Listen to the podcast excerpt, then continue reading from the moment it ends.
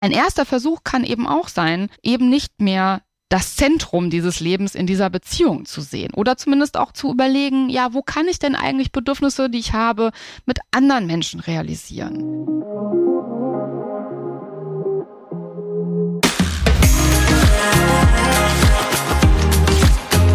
Hallo und herzlich willkommen zum Femtastics Deep Dive Podcast mit Anna Weilberg und Lisa van Houten, den Gründerin des Magazins Femtastics. Wie wollen wir leben, lieben, arbeiten, fühlen? Wir ergründen mit ExpertInnen tabulos und offen Fragen, die uns bewegen und geben Impulse für neue Perspektiven, Haltung und positive Veränderungen.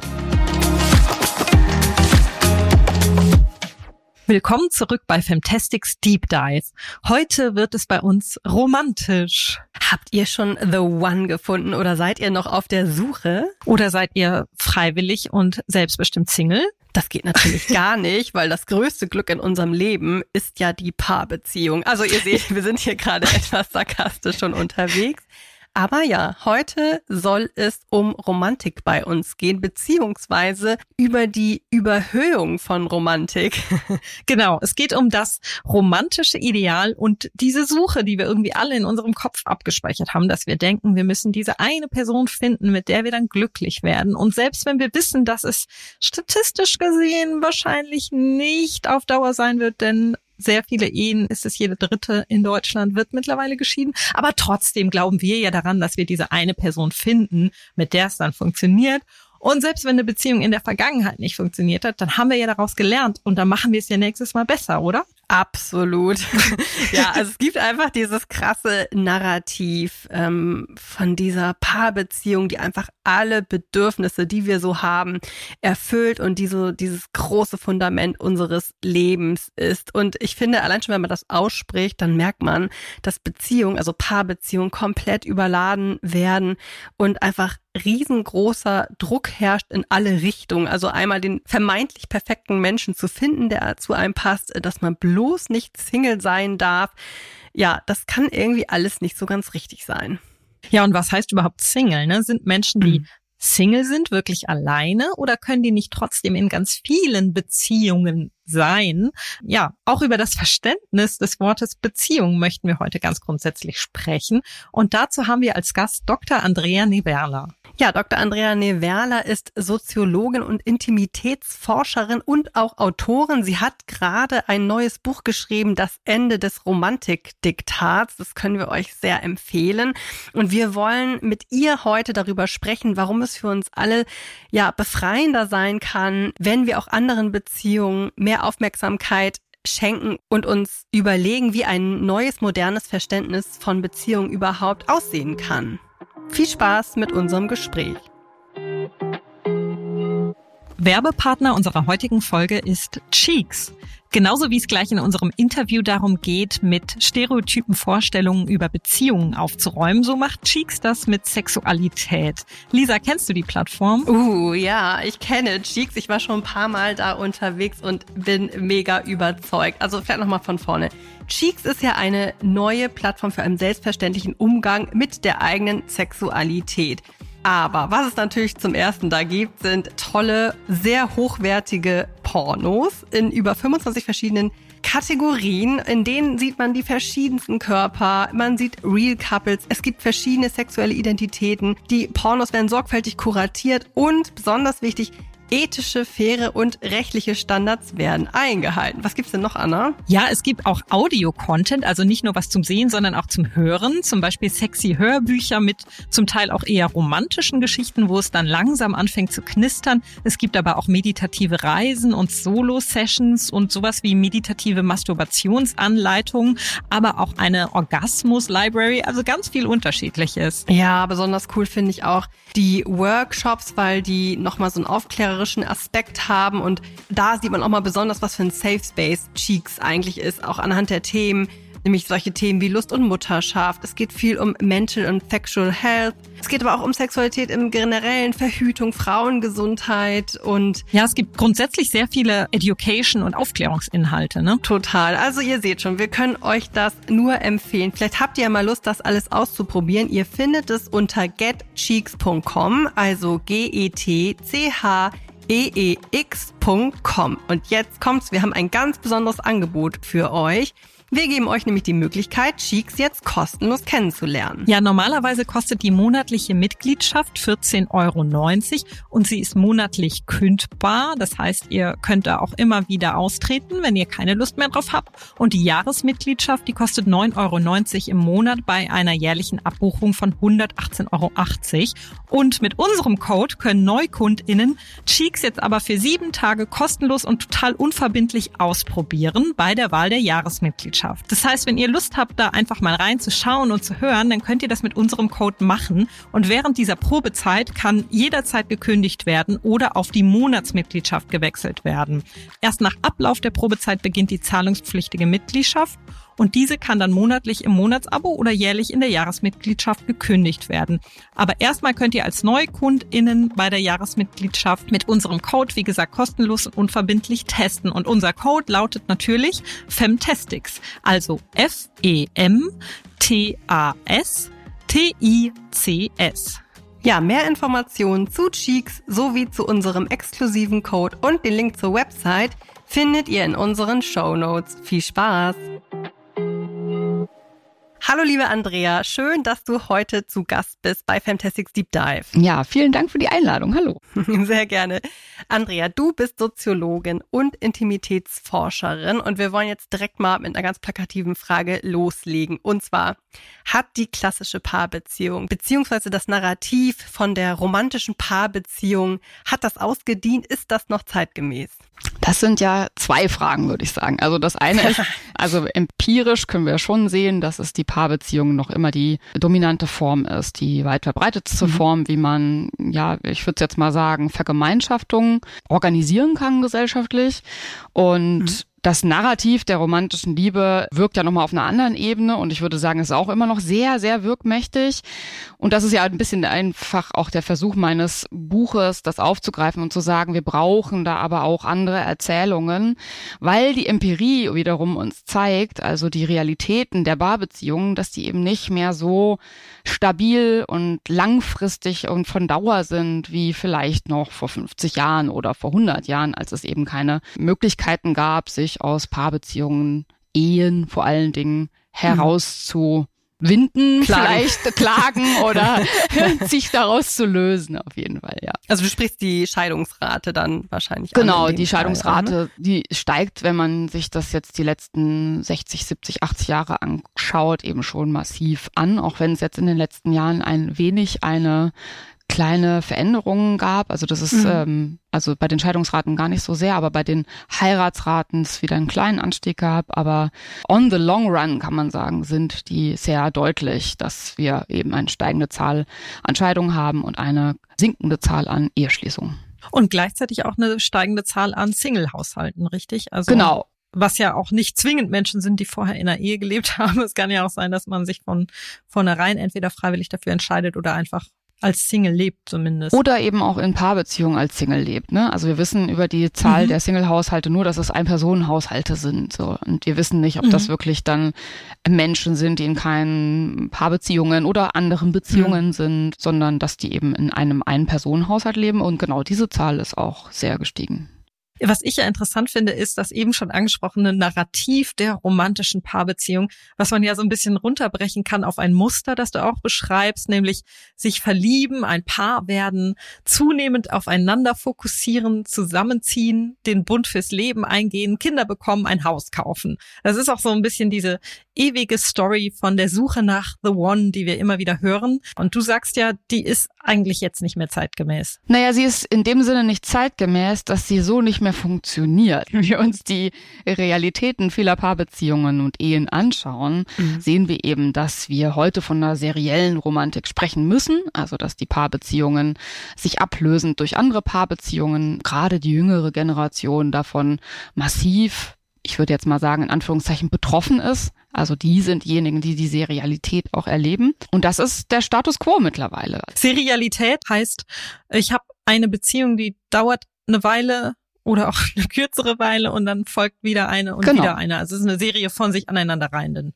Beziehungen statt eine lange. Ja, Exakt so. Also die Paarbeziehungen dauern dann vielleicht drei, vier, sechs Jahre und dann passt das irgendwie aus welchen Gründen auch immer nicht mehr und dann wird sich wieder neu verliebt und die Erzählung geht von vorne los und immer eigentlich auch mit den Erwartungshaltungen, dass das diesmal irgendwie klappen wird und hält. Die Erfahrung der meisten Menschen ist aber, dass das nicht stimmt. Also dass diese Erzählung nicht die Glückseligkeit bis zum Ende ihres Lebens bringt, wie sie einem präsentiert wird, gesellschaftlich. Also man könnte ja eigentlich eine Erkenntnis haben, dass das dann vielleicht doch die Normalität ist. Aber warum fällt das den Menschen so schwer? Also warum kann man sich nicht von diesem Lebensentwurf lösen, dass da ein vermeintlich perfekter Mensch ist? Es ist ja wirklich paradox. Also was wirkt denn da so stark in uns allen? Das ist eine sehr gute Frage, weil das ist schon etwas, wo man sich das durchaus fragen kann. Warum ist das eigentlich immer noch so massiv, obwohl wir alle diese Erfahrungen machen? Also fast Mhm. alle. Wa- Was ja auch gar nicht schlimm sein müsste. Ne? Es könnte ja auch einfach, äh, man könnte es ja einfach akzeptieren. Man könnte es akzeptieren, man könnte es auch als Und befreiend wahrnehmen, tatsächlich, Genau, ja. äh, sich nicht dieser Erzählung irgendwie ständig hingeben zu müssen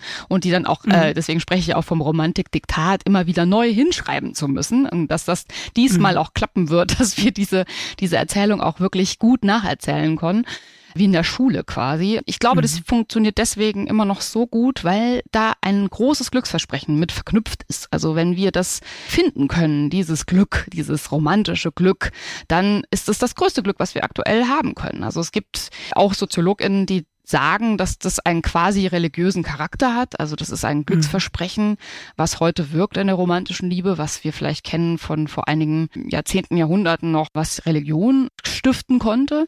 Und das auch Sicherheit, ne? das ist genau, das ist ein Mhm. wesentlicher Punkt für viele. Diese Vorstellung, dass wir irgendwie da vielleicht dann wirklich unser Glück finden können. Und andere Erzählungen gibt es eben nicht, die ähnliche Versprechen machen oder ähnliche Möglichkeiten aufzeigen, dass ich auch mit FreundInnen glücklich sein kann, dass ich auch alleine glücklich sein kann oder was heißt denn überhaupt alleine? Sind die Menschen dann wirklich alleine oder haben sie eben andere Beziehungen, die dann relevant sind? Und diese Erzählung gibt es eigentlich kaum. Ja, und auch generell Glück ist ja auch eher was, was ja temporär ist. Mhm. Also da passt es dann ja eigentlich, dass man immer wieder temporär Glück findet mit neuen Partnern. Aber die Frage ist dann, ob man auch langfristige Zufriedenheit Genau, finden und kann. Ne? wir wissen ja, alle So rum. Beziehungen sind Arbeit. Also wir müssen da schon Ja. auch äh, Arbeit investieren und es läuft nicht von allein. Aber die romantische Erzählung ist eben, dass das Schicksal einen zusammenbringen wird. Wird vom Pfeil des Amors irgendwie zufällig an der Supermarktkasse getroffen. Es- Heute Tinder. Ja, genau. Aber ja, es stand ja eine ganze Weile auch in den Dating-Apps als Header manchmal in den Profilen. So, wir können ja irgendwie sagen, wir hätten uns im Supermarkt kennengelernt. Also die Zufälligkeit ist irgendwie sehr wichtig, weil es ist das Schicksal, was uns zusammengebracht hat und nicht irgendein rationales Vorgehen in einer Dating-App zum Beispiel. Aber dass das ja schon immer auch die Realitäten waren, auch der Heiratsmarkt ist mediatisiert seit Jahrzehnten, Jahrhunderten, also Zeitungsannoncen beispielsweise. Diese Erzählung der Zufälligkeit, die ist eben immer noch sehr ja, sehr präsent und diese Zufälligkeit soll halt dann auch passen. Ja, und dass das Arbeit ist, das Ganze, das passt eben nicht in dieses romantische Bild von der Leichtigkeit und der Glücklichkeit, die, die uns die Geschichten erzählen. Und es ist ja auch wieder was sehr Kulturelles, ne? Und kulturell unterschiedlich. In anderen Ländern oder Kulturkreisen ist dann so Matchmaking oder eben Heiratsvermittlung, ähm, egal wie man sie jetzt bewertet. Also es ist ja oft auch eine freiwillige Sache. Also in manchen Kulturen ist es ja einfach ganz anders bewertet als jetzt bei uns diese romantische Vorstellung des zufälligen Treffens und dann hat's gefunkt. Ich finde es interessant auch nochmal zu schauen, was du ja auch machst in deinem Buch, woher diese Vorstellung der romantischen Liebe überhaupt kommt, weil du ja sagst, das ist eine menschengemachte Idee und eigentlich eine soziale Erfindung, die ja auch nicht schon seit Urzeiten besteht, sondern eben irgendwann kommt. Also würdest du das nochmal erklären, was genau sich dahinter verbirgt? Also die romantische Liebe als Idee ist jetzt nicht vor 250 Jahren entstanden, sondern die ist schon sehr viel älter. Aber was sich tatsächlich vor 250 Jahren in etwa verändert hat, das ist auch die Zeit der Aufklärung, das ist auch die Zeit der Industrialisierung, das ist die Zeit, wo das Individuum als Idee entsteht, also dass Menschen eben nicht nur das machen, was ihre Gruppenzugehörigkeit von ihnen verlangt, sondern dass sie freie Entscheidungen treffen können. Und das ist auch die Zeit, als in der Zeit wird auch die romantische Liebe äh, in Form der Liebesehe zu einer Norm, die sich weiter verbreitet. Also vorher hat man eben aus Zweckgründen geheiratet, es war ökonomisch sinnvoll, es war lebensnotwendig, es war vielleicht aufgrund von politischen Instanzen oder Allianzen notwendig. Und dann war eben viel mehr wichtig für die einzelnen Individuen, sich für ihr Glück und ihre Gefühle zu entscheiden. Also das stand dann plötzlich im Fokus der individuellen Entscheidung, die dann plötzlich möglich war, eben aufgrund der gesellschaftlichen Umwälzungsprozesse, die da so in dieser Zeit eben stattgefunden haben. Und das war eben neu, dass man als Individuum sich gegen die Interessen der eigenen Gruppe, der man zugehörig war, entschieden hat möglicherweise auch eben. Nicht immer ist das der Fall gewesen. manchmal hat man auch irgendwie in politischen Interessen sich verliebt, aber das Zentrum war eben oder der Kern, der relevant war, war eben das Verliebtsein, das Gefühl und die Erwartung, dass in diesem Gefühl sich etwas von Glück und diesem Glückversprechen eben erfüllen wird. Und das ist etwas, was wir sehen können, was eben schon auch menschengemacht ist. Also diese Beschreibungen, die man dann in den Romanen in der Zeit findet. Also alleine schon unsere Vorstellung, was ist denn eigentlich romantisch? Ja, also ist immer verbunden mit diesem starken Gefühl, was eben auch aus der Zeit der Romantik kommt, als diese Romane dann auch anfingen, Jane Austen und so weiter irgendwie sehr populär zu werden. Und viele haben sich an diesen Vorstellungen orientiert. Und das wirkt eben bis heute. Aber dass Menschen eben in Paarbeziehungen oder in Kleinfamilien, damals eher Großfamilien zusammengefunden haben. Das ist, hat sich verändert vor etwa 250 Jahren. Und diese Struktur, wir nennen das als Soziologinnen, gucken wir ja immer gerne auf Strukturen und wie wir als Menschen uns organisieren.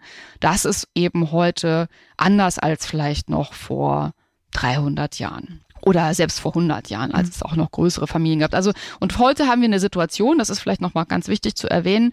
Also wir haben eine Individualisierung, die so weit fortgeschritten ist, dass es sehr relevant ist, dass das Individuum seinen eigenen Weg geht.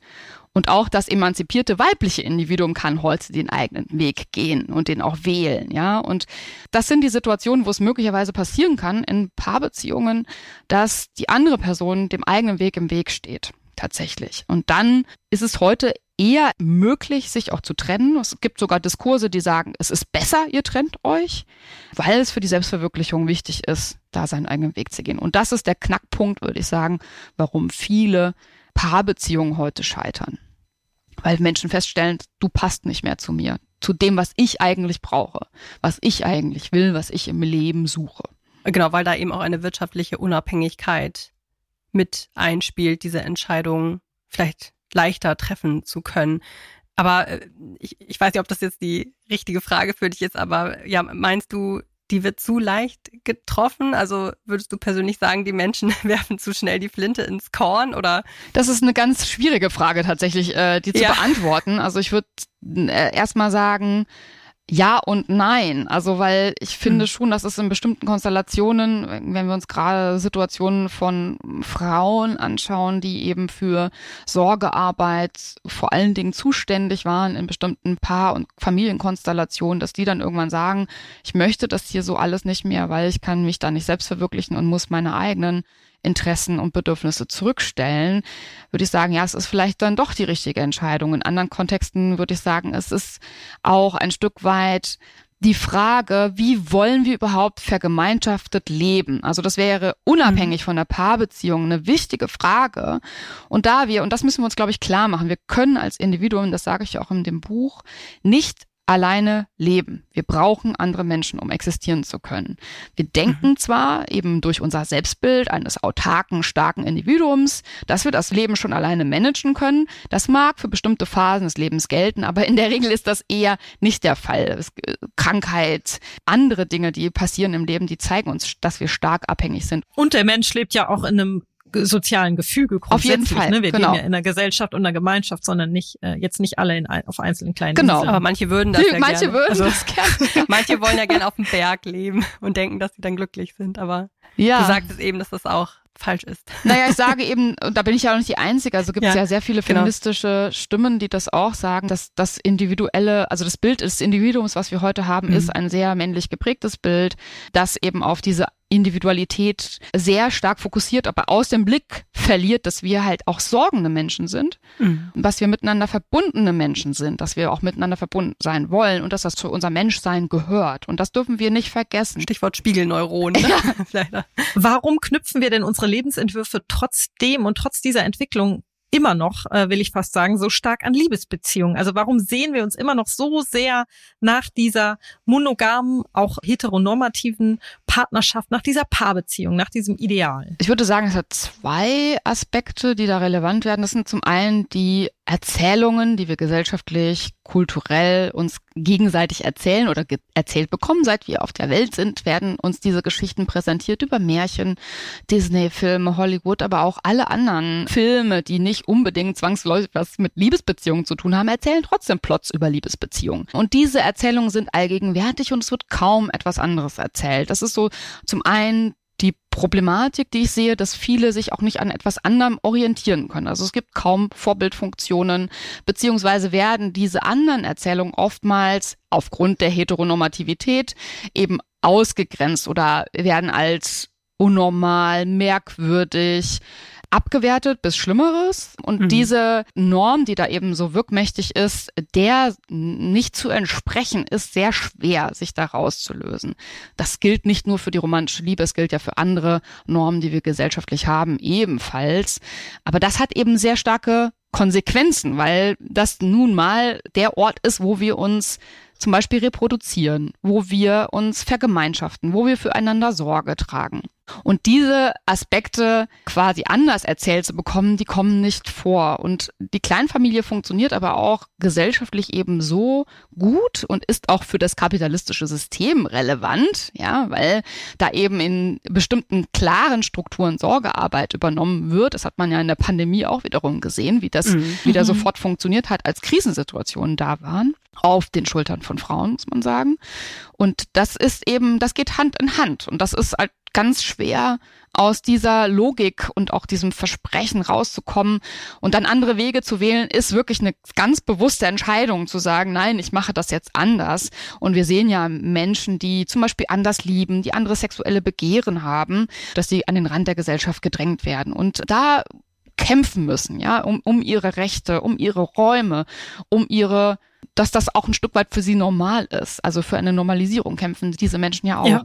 Und da ist es ganz schwer, diesen Weg zu wählen, einen anderen Weg zu gehen als die romantische Liebespaarbeziehung, die dann in der Kleinfamilie mündet. Ja, obwohl ja auch, ne, Stichwort steigende Scheidungsraten, es auch immer mehr Scheidungskinder gibt, beziehungsweise natürlich viele Kinder gibt, die es im Privaten, in ihrer eigenen Familie anders erlebt haben oder vielleicht auch heutzutage sogar erleben können, dass es durchaus der bessere Weg sein kann, wenn Eltern einen guten Weg finden, sich zu trennen, anstatt so eine unglückliche Ehe weiterzuleben, unter der dann die gesamte Familie mhm. leidet. Die Entwicklung ist schon da, empirisch auf jeden Fall. Und ich glaube, das ist auch das, was vielleicht heranwachsende Menschen heute auch ein Stück weit irritieren muss, zwangsläufig, weil die mhm. Erzählungen, also wir sehen das ja auch in den popkulturellen Erzählungen, da gibt's natürlich äh, schon viele Erzählungen, wo Freundschaft beispielsweise relevant ist. Aber es ist auch interessant, das finde ich zum Beispiel bei der Serie Stranger Things, die ja auch sehr bekannt und mhm. populär mhm. war, wie sich dann im Laufe der Staffeln dann eben auch diese Freundschaftsbeziehungen verändert haben in Paarbeziehungen. Also das ist dann ja. mit dem Erwachsenwerden ist klar, dass der Weg dann doch eben auf eine bestimmte Art und Weise gegangen wird. Und der heißt eben Paarkonstellation und nicht mehr, auch wenn die Freunde noch relevant sind, ist der Fokus diese andere romantische Person, in die man sich eben verliebt hat, um mit der etwas aufzubauen. Und das, da muss es ganz schwer sein für junge Menschen, kenne ich aus meinem eigenen Leben, auch aus meiner Vergangenheit, da sich durchzunavigieren und einen Weg zu finden, der ja Komfort ist vielleicht auch ein Stück weit, weil man will auch nicht unbedingt aus der Rolle fallen. Und gleichzeitig sich aber auch mit diesen, aus der eigenen Geschichte kennt man es dann doch, dass das ja auch nicht immer das ist, was funktioniert. Und das ist Deswegen wünsche ich mir auch einfach mehr Geschichten, die anderes erzählen. Geschichten, die sagen, ja. es gibt auch Freundschaftskonstellationen, es gibt auch freundschaftszentriertes Leben, was ich mir organisieren kann. Und da kann auch eine Paarbeziehung inkludiert sein, aber sie muss halt nicht der, das Zentrum meines Lebens sein. Und das fehlt, würde ich schon sagen, gesellschaftlich, kulturell in den Erzählungen, die wir haben. Es kommt vereinzelt vor, keine Frage, aber es ist nicht die dominante Erzählung. Und dabei löst das ja auch einen total großen Druck auf die Paarbeziehung aus, ne? Wenn die so im Fokus steht und das Nonplusultra ist, dass ich sage jetzt mal zugespitzt, alle unsere Wünsche und Bedürfnisse erfüllen soll und alles andere passiert nur so am Rand, aber das Ideal ist diese Paarbeziehung das ist ja logisch, dass da ein ganz großer Druck auf ihr lastet. Und ich verstehe dich auch so, dass du sagst, dass es der romantischen Paarbeziehung helfen würde, wenn wir unsere Erwartungen an dieses romantische Ideal ändern würden, richtig? Und ein neues Verständnis von Beziehungen grundsätzlich entwickeln. Ganz genau. Also ich glaube wirklich, dass das auch ein Stück weit eine Rettung sein für kann für die romantische Liebe, wenn sie nicht alles zu sein hat und nicht alles erfüllen muss. Also tatsächlich zu erwarten, dass diese the one and only, dann alles für mich macht, immer für mich da ist. Das ist ja ein immenser Druck, ja. Also wie soll das auch funktionieren und wie soll das dann auch gehen, außer in der Aufgabe der eigenen Individualität eventuell. Und ich meine, in der Vergangenheit haben wir das beobachtet, hat das Konsequenzen für viele Frauen eben gehabt, gesellschaftlich, die dann ihre eigenen Bedürfnisse und Wünsche zurückgestellt haben für das Funktionieren von Paarbeziehungen und Kleinfamilien. Und ich glaube, also ich würde jetzt nicht sagen, die Emanzipationsbewegung ist der Grund, warum wir heute so uns so viel trennen, aber es ist auf jeden Fall, denke ich, ein Faktor, warum mehr Frauen vielleicht auch höheren Alters mittlerweile sich trauen, auch diesen Schritt zu gehen, zu sagen, nein, ich bin mir auch wichtig und ich möchte auch meine Bedürfnisse und Wünsche erfüllt haben. Und das kann man, muss man nicht in einer Scheidung oder so äh, realisieren oder in dem Trennen eines romantischen Partners oder sich davon zu trennen von diesem Menschen. Ein erster Versuch kann eben auch sein, eben nicht mehr das Zentrum dieses Lebens in dieser Beziehung zu sehen oder zumindest auch zu überlegen, ja, wo kann ich denn eigentlich Bedürfnisse, die ich habe, mit anderen Menschen realisieren? Das kann von in den Urlaub fahren, über ein Hobby pflegen, über aber auch Sorgeverantwortung teilen, über aber auch sowas wie vielleicht ein Haus zusammenbauen oder Kinder bekommen möglich sein. Ja, also ich würde mir wünschen, Leute fangen an, darüber nachzudenken, zumindest als allererstes, wo es vielleicht auch andere Wege gegeben kann. Das ist nicht immer leicht, das ist mir klar, aber ich glaube, da liegt ganz viel Potenzial vor unseren Füßen in den ganzen Beziehungen, die wir sonst noch so führen, die eben auch relevant sind für uns, eben unser Leben vielleicht ein Stück weit umzustrukturieren. Ja, zumal, wenn man jetzt auch an das fortschreitende Alter zum Beispiel denkt, und ich glaube, so kann man es mittlerweile sagen, auf die auf uns zurollende Pflegekrise, dann sieht man ja auch schon, dass in Zukunft die Pflege gerade von Familienangehörigen, die kann ja nicht komplett von der Kernfamilie übernommen werden. Also auch da muss es eigentlich so sein, dass man mehr Beziehungen hat, dass man den Kreis vergrößert und dass man vielleicht so eine Art Chosen Family eben hat und dass die auch an Wichtigkeit zunimmt, oder? Genau, also äh, zum einen ist die Pflegekrise schon längst da. Ne? Also das ist ja. etwas, ich habe ja auch dazu geforscht, bevor ich zum Thema intime Beziehungen und Online-Dating mich mehr auf diese Themen fokussiert habe. Aber das ist schon seit einer Weile, dass wir in einer Pflegekrise eigentlich schon uns befinden und das jetzt schon schwierig ist.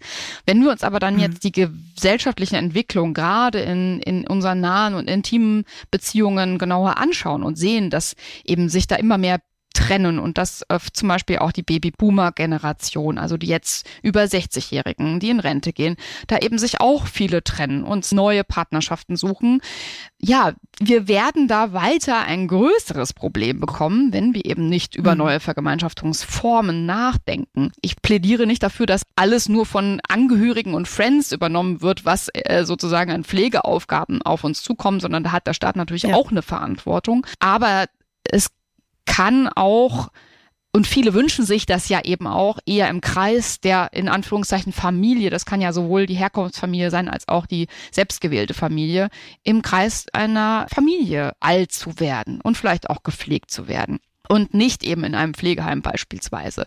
Und wenn wir das wollen, diese Ebenen, also wenn wir nicht alleine alt werden wollen, wenn wir nicht in einem Pflegeheim leben wollen, müssen wir eben schon auch gesellschaftlich überlegen, welche anderen Vergemeinschaftungsmöglichkeiten gibt es eigentlich für uns. Und da spielt auf jeden Fall ja ein Circle of Friends beispielsweise, also neben dem romantischen PartnerInnen vielleicht sogar oder auch statt der romantischen PartnerInnen kann eine wesentliche Rolle spielen. Und das ist ja auch heute schon Realität. Es gibt ja wirklich viele Leute auch, die das anders organisieren heute. Aber ich denke, dass es immer noch marginal ist und dass wir uns gesellschaftlich schon Gedanken darüber machen müssen, jetzt sogar auch, also auch für diejenigen, die jetzt erst vielleicht 30 sind oder 25. Mhm.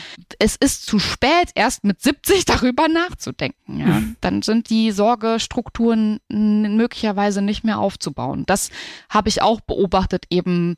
Ich habe ziemlich viel zum Thema Demenz geforscht, dass in diesen Kontexten Versuche, Ehrenamtsstrukturen oder neue Freundesnetzwerke aufzubauen, um das zu tragen, das ist eine künstliche Setting. Das funktioniert eben nicht so gut wie ein gewachsenes, über Zeit und Vertrautheit und Intimität und Nähe geprägtes Netzwerk, was dann viel eher tragfähig ist als eben so ein künstliches Netzwerk, was sehr spät erst entwickelt wird. Welche anderen Beziehungsformen gibt es denn überhaupt, beziehungsweise welchen sollte man mehr Beachtung schenken neben jetzt der Paarbeziehung? Ähm, wir haben jetzt gerade schon das Netzwerk aus Freundinnen angesprochen, aber da gibt es ja sicherlich noch einige andere, die jetzt von diesem Norm des romantischen Ideals abweichen, aber trotzdem relevant sein können oder sollten. Das ist äh, vor allen Dingen, würde ich sagen, äh, der Fokus, den ich wichtig finde, ist schon der, das Netzwerk von Freundinnen und Freunden, die da sein können oder mit denen wir eben nahe Beziehungen führen, die wir halt vielleicht gar nicht als so relevant wahrnehmen.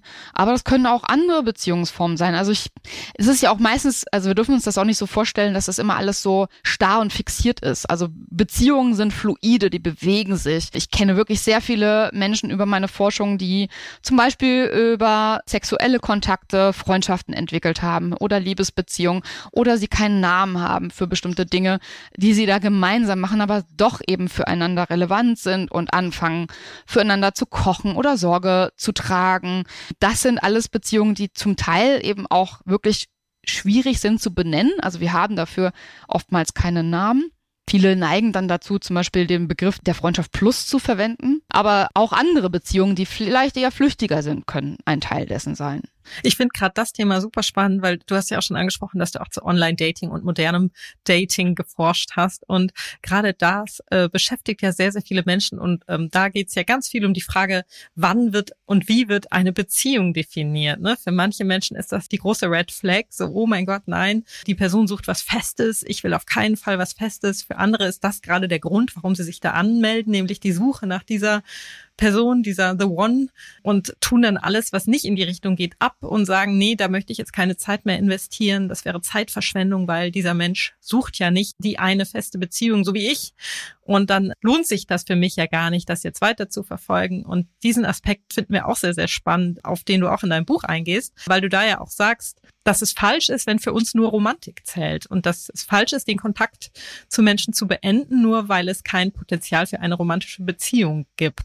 Inwiefern sollten wir da unsere Einstellung ändern, deiner Meinung nach? Ich würde nicht sagen falsch, ne? aber ich würde sagen, es ist ein bisschen schade, dass wir Kontakte abbrechen, die wir eigentlich doch spannend finden oder wo wir den Menschen spannend finden, aufregend finden, vielleicht sofort ein gutes Gefühl mit einer Person verknüpfen. Das muss nichts Romantisches sein, aber genau sobald eine Person der beteiligten Personen klar ist, dass sie auf der Suche sind nach einer romantischen Liebesbeziehung, wird es eben in der Regel gekappt. Und das finde ich tatsächlich eher schade, weil ich mir denke, ja, vielleicht hätte man sich das auch angucken können, diese Art von Beziehung. Vielleicht entsteht da etwas anderes, was trotzdem relevant sein kann. Mit dem Menschen kann ich dann vielleicht trotzdem auch Projekte, Wünsche, Bedürfnisse realisieren. Weil wir eben aber auch immer davon ausgehen, und das ist ja das Interessante auch in dem Begriff der Beziehung, also wir nennen ja nur die romantische Liebesbeziehung Beziehung im allgemeinen Sprachgebrauch. Hm. Und wir führen aber eigentlich sehr vielfältige Formen von Beziehungen. Und ich könnte ja auch mir überlegen, ich kann auch verbindliche, nahe Beziehungen führen, die keine Romantik beinhalten. Es ist aber tatsächlich immer das, wonach viele suchen und dann gibt es aber auch auf der anderen Seite Menschen, das habe ich beim Online-Daten beobachtet, die eben offen sind für andere Sachen. Und da clashen, würde ich sagen, heute schon auch unterschiedliche Vorstellungen aufeinander und auch ein Unverständnis, das dann oftmals da ist. Die einen sind dann eben sehr offen und denken so, ja, mal gucken, was sich entwickelt, lass uns doch mal treiben und wo es uns hinbringt. Das kann natürlich auch den Aspekt haben der Unverbindlichkeit. Ja, also die Frage von Verbindlichkeit sollte man sich schon auch immer stellen, aber auch in Freundschaften. Und dann gibt es eben die Menschen, die ganz explizit genau was ganz Klares wollen, nämlich eine romantische Liebesbeziehung, die von Dauer hat, um zum Beispiel ein Kinderprojekt umzusetzen, ja. Und ja, das erzeugt sehr viel Spannung, sehr viel Druck, sehr viele Schwierigkeiten, sehr viel Frust. Auf der anderen Seite erzeugt es auch Möglichkeiten. Und ich glaube, das ist etwas, wo viele zu wenig den Blick drauf werfen. Also welche neuen Möglichkeiten finden Sie eigentlich über zum Beispiel die Konfrontation mit neuen Vorstellungen von Intimität? für einen selber. Also da gibt es auch wirklich viele Menschen, die dann eben auch eine bestimmte Persönlichkeitsentwicklung durchmachen für sich selber, die mir das auch so beschreiben äh, in den Interviews. Und da gibt es auch Menschen, die eben sagen, das hat mich sehr viel weitergebracht und heute weiß ich, dass ich irgendwas anderes will oder bin mir darüber klarer. Ich bin mir einfach klarer über Intimität und ein, meine intime Beziehung und kann das klarer benennen. Und es muss nicht immer die romantische Liebesbeziehung sein, die dann am Ende dabei rauskommt. Ja, man kann auch sehr viel über sich selbst dabei ja. entdecken und lernen, ne? wenn man offen ist. Richtig. Ähm, mal was anderes zu finden, als man sucht. mal sich überraschen lassen. Vielleicht äh, ist der ja, neue Weg. Klingt, klingt so abgedroschen, aber ist es ja, am Ende dann ja. Ne? Welches Verständnis vom dem Wort Beziehung würdest du denn zeitgemäßer oder besser finden als das, was bislang so vorherrscht. Ich würde mir wünschen, die Leute benennen dann eben die bestimmte Form der Beziehung. Also, dass wir uns angewöhnen, von Liebesbeziehungen zu sprechen, von romantischen Liebesbeziehungen oder romantischen Partnerschaften äh, und nicht immer für das, was wir suchen, immer das ist dann eben der Normbegriff, der meint, ich suche eine feste Beziehung, ist halt eigentlich allen Beteiligten klar, ich suche eine romantische Liebesbeziehung. Ja, oder auch die Frage immer, ne, bist du in einer Beziehung? Genau, oder bist du Single? Das, das ist ja alleine schon die Einteilung, finde ich, sehr problematisch, weil irgendwie wir gar ja. nicht wissen, ob die Menschen, die sogenannte Singles sind, weil sie eben nicht in einer romantischen Liebesbeziehung sind, wirklich so alleine sind, wie wir sie eigentlich da zeichnen. Ja, also die mhm. sind vielleicht wirklich in sehr intensiven freundschaftlichen Beziehungen, realisieren ihre Projekte und mm, dort und wissen ihre Bedürfnisse dort eben verortet und die müssen alles andere als allein sein. Ja, oder ich kann auch in der Partnerschaft ja. mich alleine fühlen. Ne? So, das ist halt, ja, absolut. Das ja. ist das die Problematik finde ich mit diesem Begriff des Singles und im Gegenüberstellen ja. der Be Begriff der Beziehung, der dann halt irgendwie sehr klar, es ist diese Beziehung. Und sobald ich eine andere Beziehung führe, dann wird's merkwürdig, bis absonderlich, bis ja ah, du traust dich doch nur nicht, ihr traut euch nicht ein Paar zu sein, deswegen nennt ihr das halt Freundschaft plus, aber weil ihr wollt's unverbindlicher. Ja, vielleicht wollen die halt nicht die romantische Komponente dahin drin integriert haben und trotzdem ist es eine verbindliche Beziehung. So, ne?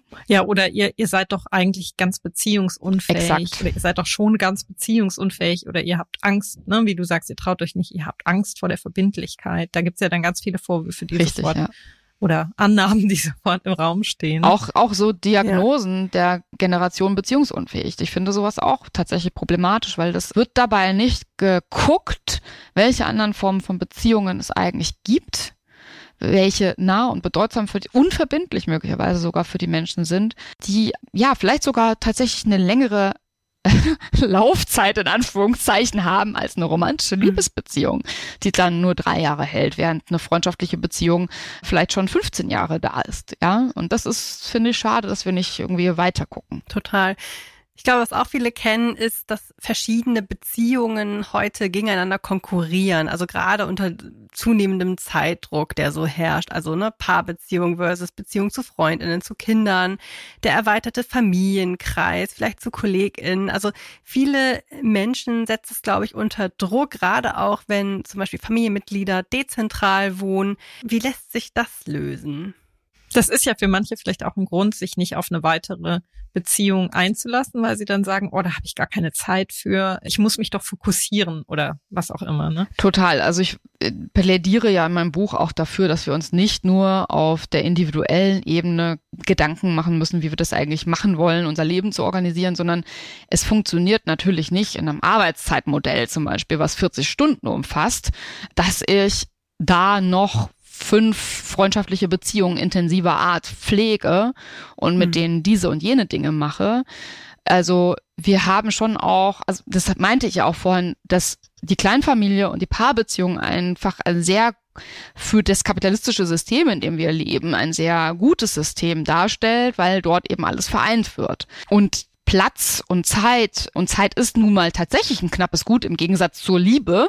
Und das lässt sich nicht auflösen, wenn wir nicht auch gesellschaftlich darüber nachdenken, wo können wir eigentlich Räume schaffen und Zeit schaffen, wo ich meine freundschaftlichen Beziehungen pflegen kann. Und das eben im Hinblick auf das, was wir vorhin skizziert haben, eine Veränderung gesellschaftlicher Art, die eben dahin führt, dass wir möglicherweise ein richtig großes Problem haben werden, wie wir unsere Sorgestrukturen aufrechterhalten können, wenn wir älter werden oder wenn wir in Situationen geraten, wo wir aufeinander angewiesen sind. Und das ist tatsächlich etwas, wo wir dringend drüber nachdenken müssen gesellschaftlich, finde ich. Also ist es auch eine Frage der persönlichen Priorisierung, habe ich auch so ein Stück weit. Das auch, ja. Gehört. Ja, voll. Ja. Auf jeden Fall. Also, weil eben die romantische Idee uns auch sagt, dass dort alle unsere Bedürfnisse und Wünsche erfüllt werden und wir füreinander da sind, bis dass der Tod uns scheidet. Es ist auch der Wunsch eben von vielen, dass dort der Alltag auch realisiert wird. Und ja, das ist ein Fundament, was wir gebaut haben für unser ein jeweiliges Leben, was schon sehr ja, wenn das halt wegfällt, dann ist ein großes Problem da. Ja, und das möchte ich eben auch dazu anregen, darüber nachzudenken, ob wir diese Fundamente, die wir haben jeweils, nicht vielleicht auf breitere Füße stellen sollten. Also dass das getragen wird eben nicht nur von einem Menschen oder von einer kleinen Familie, die heißt mein Partner und mein Kind, was vielleicht sich auch irgendwann entscheiden wird, nicht für die Mama da zu sein oder den Papa, sondern einen eigenen Weg zu gehen. Oder es gibt genug Konstellationen von Herkunftsfamilien, wo Kontakte abgebrochen sind aufgrund von emotionalen Zerwürfnissen und so weiter. Es ist schon gut, darüber nachzudenken. Das zeigt uns die Empirie, dass diese Beziehungsformate eben sehr brüchig sind. Und wenn wir eben am Ende nicht allein, wirklich im wahrsten Sinne des Wortes alleine alt in unserer Single-Wohnung leben wollen und möglicherweise da vereinsamen, dann sollten wir uns frühzeitig darüber Gedanken machen. Du sagst ja auch, dein Buch ist ein Aufruf, mehr zu lieben. Meinst du damit genau das? Ja, das meine ich, genau. Es, es geht mir nicht um polyamore Konzepte unbedingt. Ja, also die sind nicht ausgeschlossen. Es gibt Menschen, die fühlen sich da drin wohl und können das gut. Für manche funktioniert das nicht so gut. Das soll alles seine Berechtigung haben. Aber es ist auch Freundschaftsliebe ist eben auch eine Liebe. Ja, so andere Formen von Liebe als romantische sind auch relevant in unserem Leben. Und das ist eben etwas, was ja auch das können wir tatsächlich auch von polyamorösen Leuten lernen. Das ist, Liebe ist kein knappes Gut. Wir können viele Menschen lieben. Aber ja, Zeit und im Alltag ist ein knappes Gut. Und das muss gut organisiert sein, dass ich da eben nicht, also wenn ich alles auf einen Menschen fokussiere und alle meine Bedürfnisse darin realisiert haben möchte, dann ist natürlich kaum Zeit für andere Menschen da. Hm. Und die Liebe, die ich dort wahrnehme und spüre, dort eben auch zu pflegen. Ja, vielen Dank für diese verschiedenen Perspektiven, Andrea. Also ich glaube, wir könnten noch sehr lange darüber ja, sprechen. Äh, wir könnten in viele dieser Aspekte noch total tief eintauchen. Ja. Sei das jetzt ja auch das Thema andere Formen von Liebesbeziehungen, was ja mhm. auch sehr mhm. spannend ist. Mhm. Ja. Aber vielleicht müssen wir dem noch mal eine separate Podcast-Folge ja, widmen. Total. Aber ich glaube, du hast uns schon einen sehr guten Überblick darüber gegeben, warum es sich lohnt, erstmal ein anderes Verständnis von Beziehungen ja. zu entwickeln und was da alles drinsteckt und warum das wichtig ist. Und dafür auf jeden Fall viel, vielen Dank. Ja, vielen Dank. Wir hoffen, wir konnten euch heute ein paar Impulse geben, wie ihr eure verschiedenen Beziehungen, die ihr führt, vielleicht neu bewertet oder auch anders priorisiert und dass es uns allen gelingt, den Druck ein bisschen bei diesem Thema Paarbeziehungen rauszunehmen. Und auch offen dafür zu sein, andere Formen von Beziehungen auszuprobieren vielleicht sogar oder ihnen auch ein bisschen mehr Wert zu schenken. In jedem Fall freuen wir uns sehr, dass ihr zugehört habt und wir freuen uns auch, wenn ihr Lust habt, uns eine Bewertung für unseren Podcast zu hinterlassen auf der Podcast-Plattform eurer Wahl. Wenn ihr Fragen oder Anregungen habt, dann schickt uns auch gerne eine E-Mail an podcast.fantastics.com und ihr könnt uns auch auf Steady unterstützen. Da heißen wir Fantastics. Auch da freuen wir uns natürlich riesig drüber. Und ja, ansonsten bleibt nur noch zu sagen, wir hören uns in zwei Wochen wieder. Bis bald.